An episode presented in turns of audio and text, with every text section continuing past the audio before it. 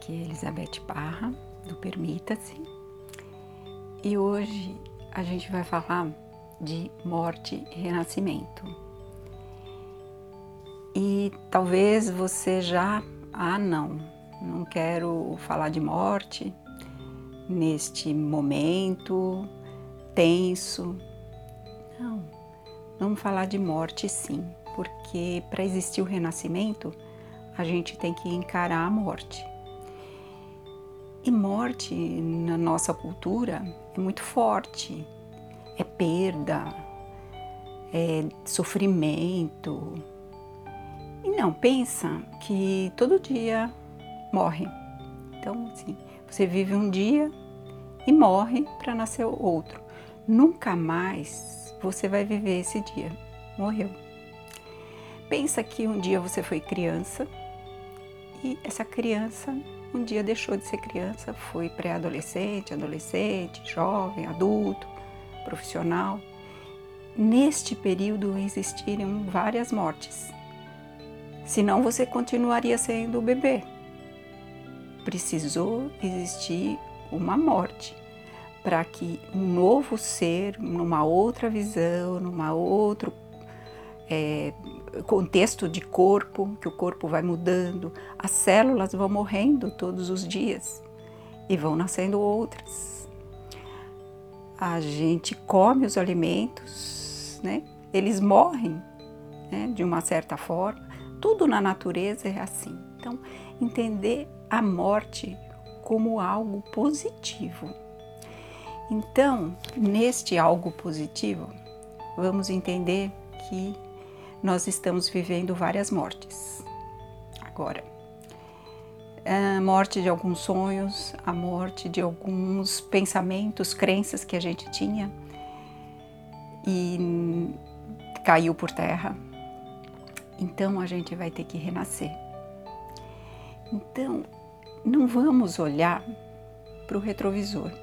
O retrovisor é aquilo que eu fui não adianta eu olhar, eu quero ser aquela criança, eu quero ter aquele passado, quero... já foi. Agora é a hora de olhar para frente. Agora é hora de renascer. E esse é um período que a gente está vivendo de gestação. Sempre entre morte e renascimento existe um período de pausa. Então, quando a gente nasce, a gente fica quietinho lá no útero da mãe, aguardando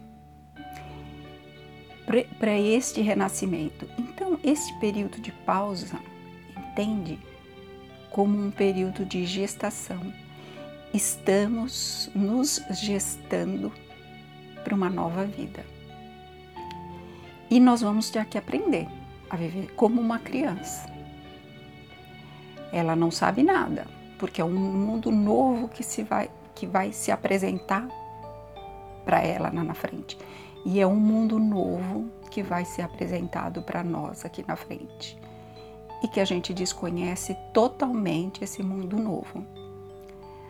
Mas a gente tem ajudas, como a gente tem ajuda familiar quando a gente nasce, porque a gente não tem ainda condições de sobreviver sozinhos então eu acredito muito nessa ajuda espiritual que a gente vai ter. É, e essa ajuda espiritual, mas requer da nossa também confiança. A gente só aprende com os nossos pais, com as nossas famílias, porque a gente confia neles. Então, ele, a gente confia nos alimentos que eles nos dão, a gente confia no aconchego, a gente confia quando eles nos ensinam a falar, a andar.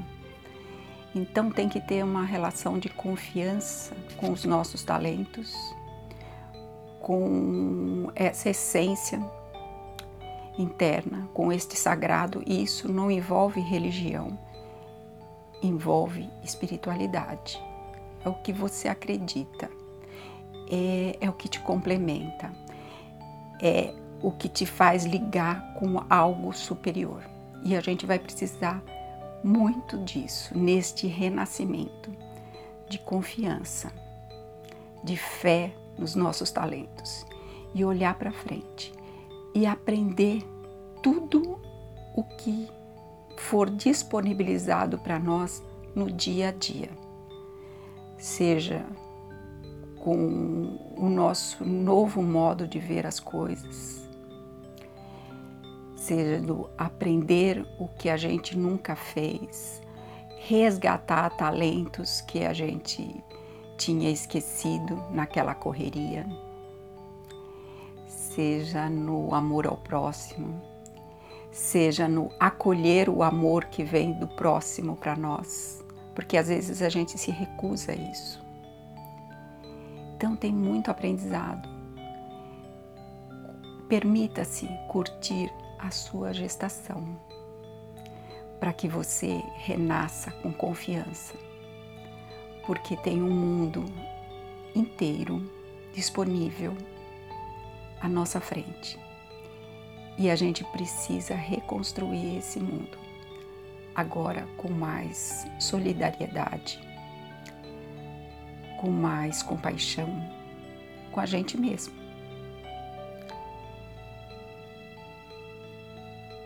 Com mais tudo que a gente desperdiçou. Desperdiçou não, a gente aprendeu, a gente aprende com os erros, né? Então, feliz gestação para vocês. Estamos chegando na Páscoa, que é o renascimento.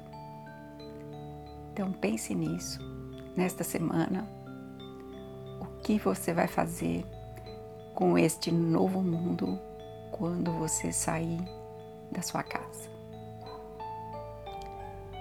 Permita-se.